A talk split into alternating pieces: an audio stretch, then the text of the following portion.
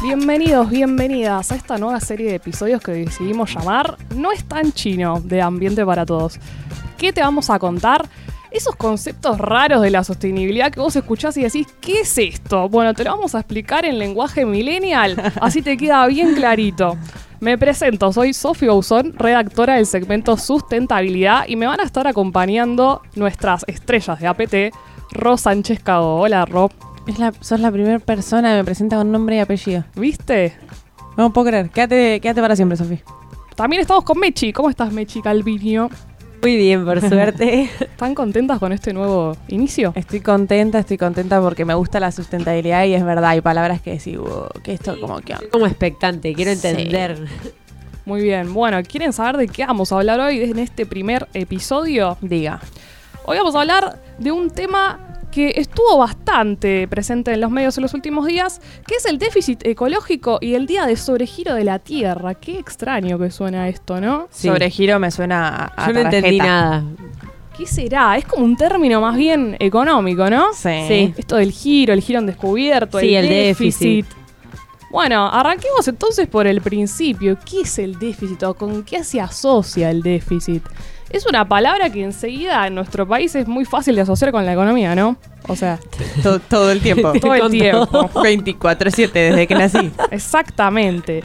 ¿Qué sucede? Hemos tenido recurrentes crisis económicas cada 10 años más o menos. Ahí tenemos una. Tal es así que tenemos que decir de qué crisis estamos hablando para entender cuál es, ¿no? A ese nivel de gravedad.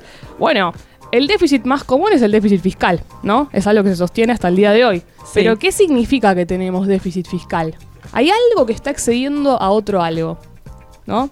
Las importaciones, en este caso, perdón, el gasto público están excediendo a los impuestos. Claro. Sí. ¿No? O otro ejemplo muy, eh, muy común es el déficit comercial. Las importaciones Ajá. exceden a las exportaciones. Claro. Entonces, si hablamos de déficit ecológico, hay dos términos del ambiente que se están excediendo. Uno está excediendo al otro. Y es la huella ecológica de la que estuvimos hablando en, un po- en el podcast anterior de simples pasos para cuidar el ambiente. ¿Se acuerdan? Sí. dijimos que tiene que ver con la demanda que hacen los usuarios del planeta de los distintos recursos, ¿no? De la Ajá. Tierra. ¿Qué sucede? La Tierra no está teniendo la capacidad para poder dar frente a estas demandas que hace la gente. Entonces Esa. la estamos sobreexplotando. Básicamente. Básicamente. Básicamente. O sea, la biocapacidad, que es esta capacidad de, de carga de la Tierra, que se mide en cantidad de hectáreas por habitante y por año, no da abasto. No da abasto a la huella ecológica. ¿Cómo se manifiesta? ¿Cómo se puede ver este déficit en forma de deforestación, de sequías y de pérdida de biodiversidad? Ya la ONU sacó un comunicado diciendo que la pérdida de si- de biodiversidad es un hecho, ¿no? Que hay especies que ya no existen más, que no se pueden Volver ver. atrás. Y no, Eh, no, o sea, es irreversible. Es totalmente irreversible. Entonces, ¿qué pasó el último 29 de julio? El 29 de julio se declaró como el día de sobregiro de la Tierra, ¿no? ¿Qué quiere decir esto? Transcurrieron solo 7 meses de lo que va del año, recién arranca el octavo mes del año, y la humanidad ya usó los recursos naturales que el planeta puede generar en un año.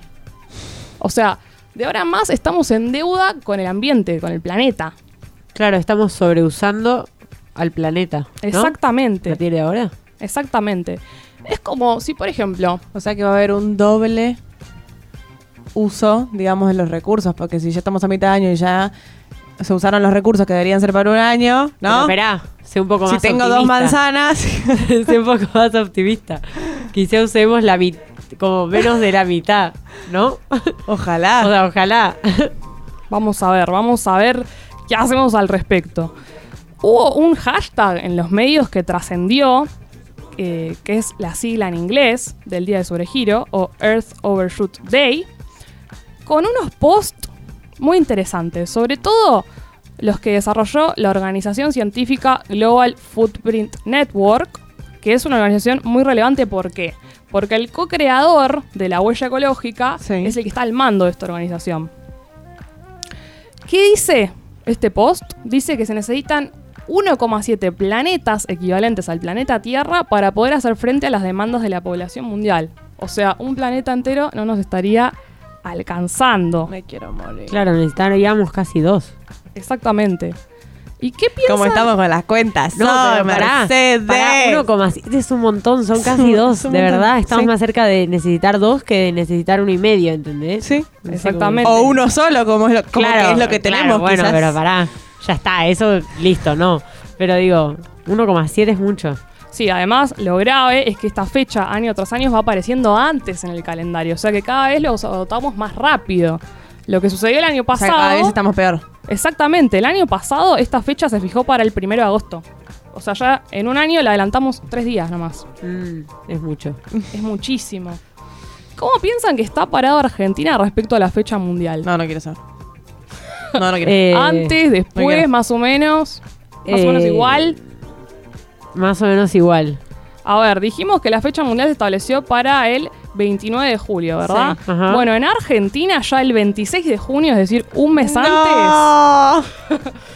Sí, exactamente. Un mes antes ya habíamos agotado la capacidad de la Tierra. Quería ser Ay, optimista. no. Dije, bueno, como que estamos re haciendo conciencia en Argentina. Pero no tanta.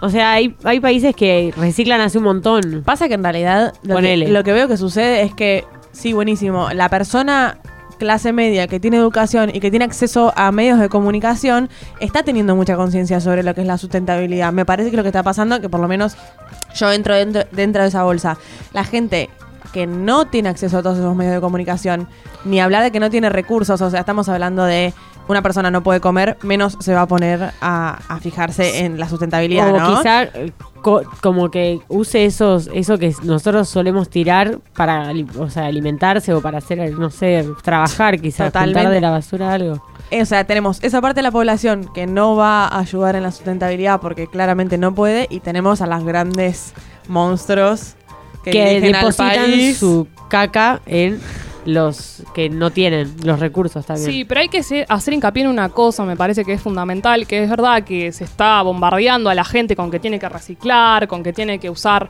la ecobolsa y la botella reutilizable y demás, pero si el Estado no pone políticas públicas para fomentarlo, o sea, las pequeñas acciones de las personas no van a cambiar esta realidad. No.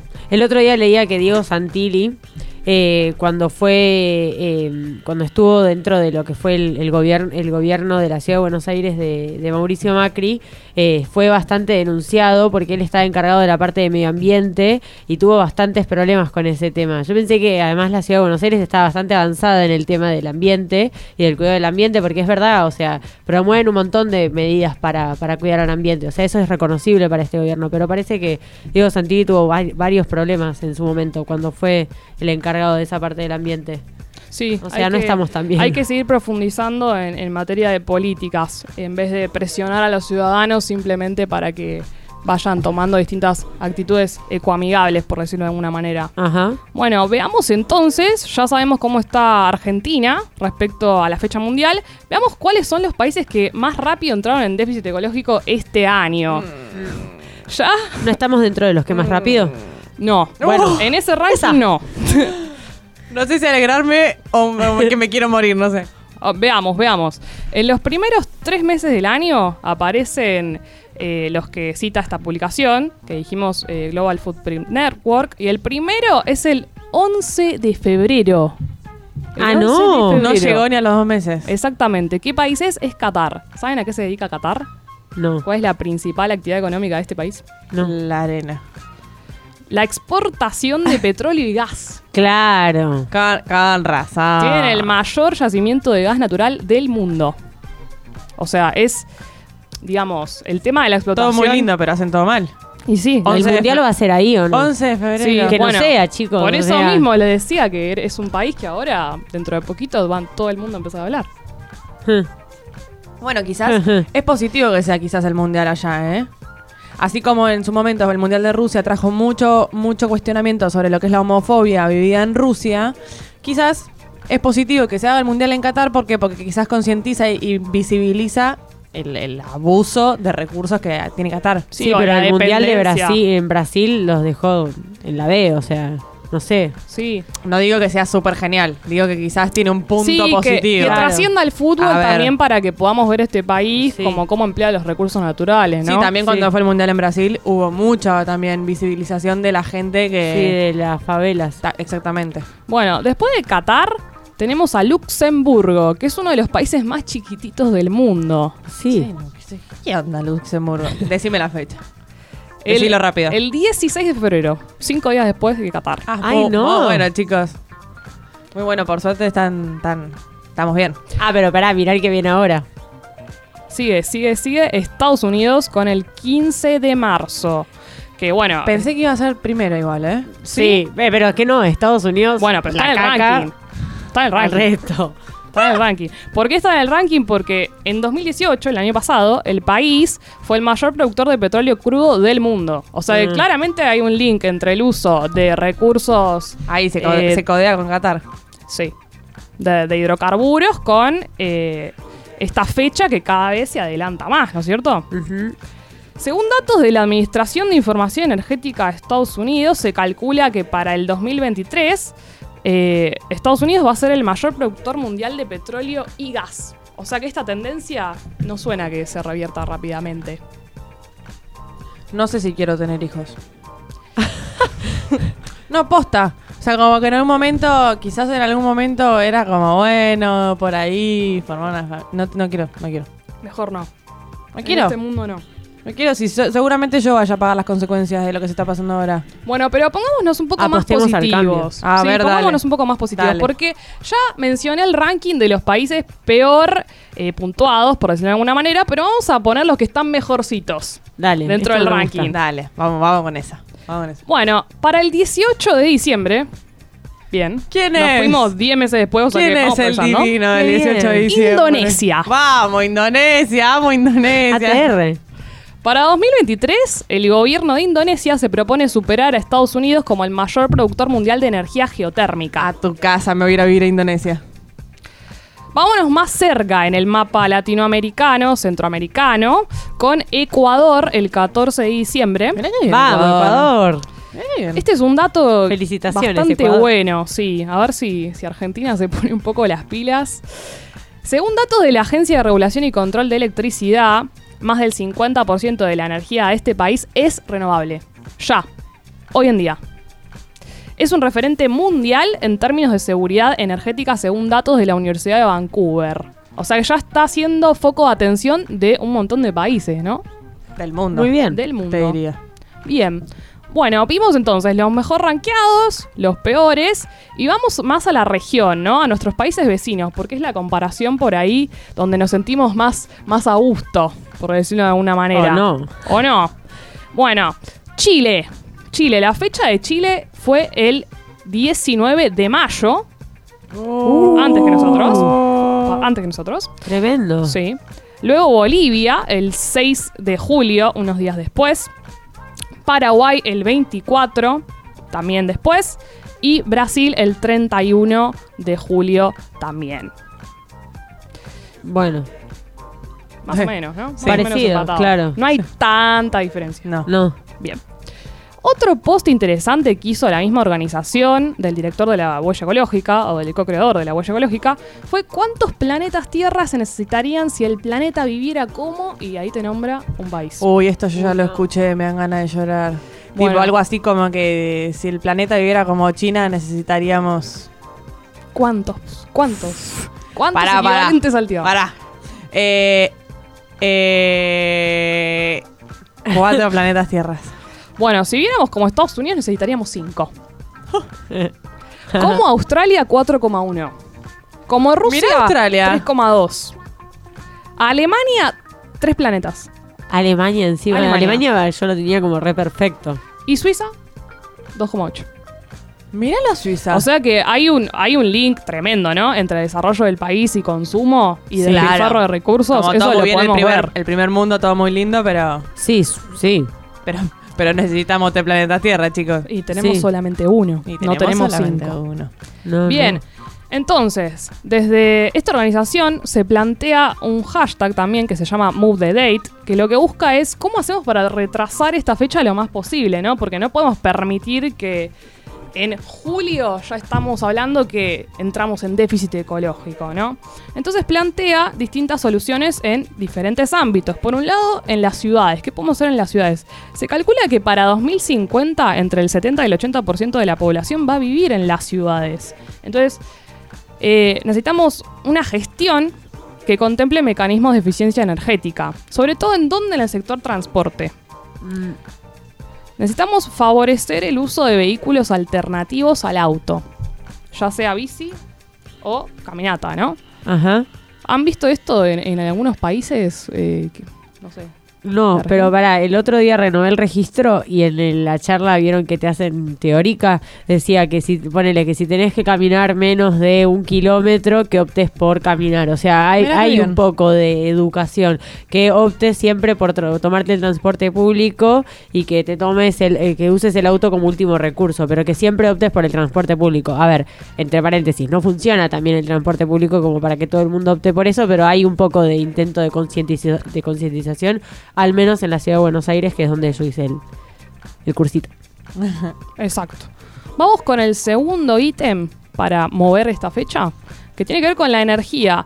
Bueno, distintos países se han comprometido en el Acuerdo de París a reducir las emisiones de gases de efecto invernadero. Entonces, ¿qué sucedería si se reducen al 50% de estas emisiones?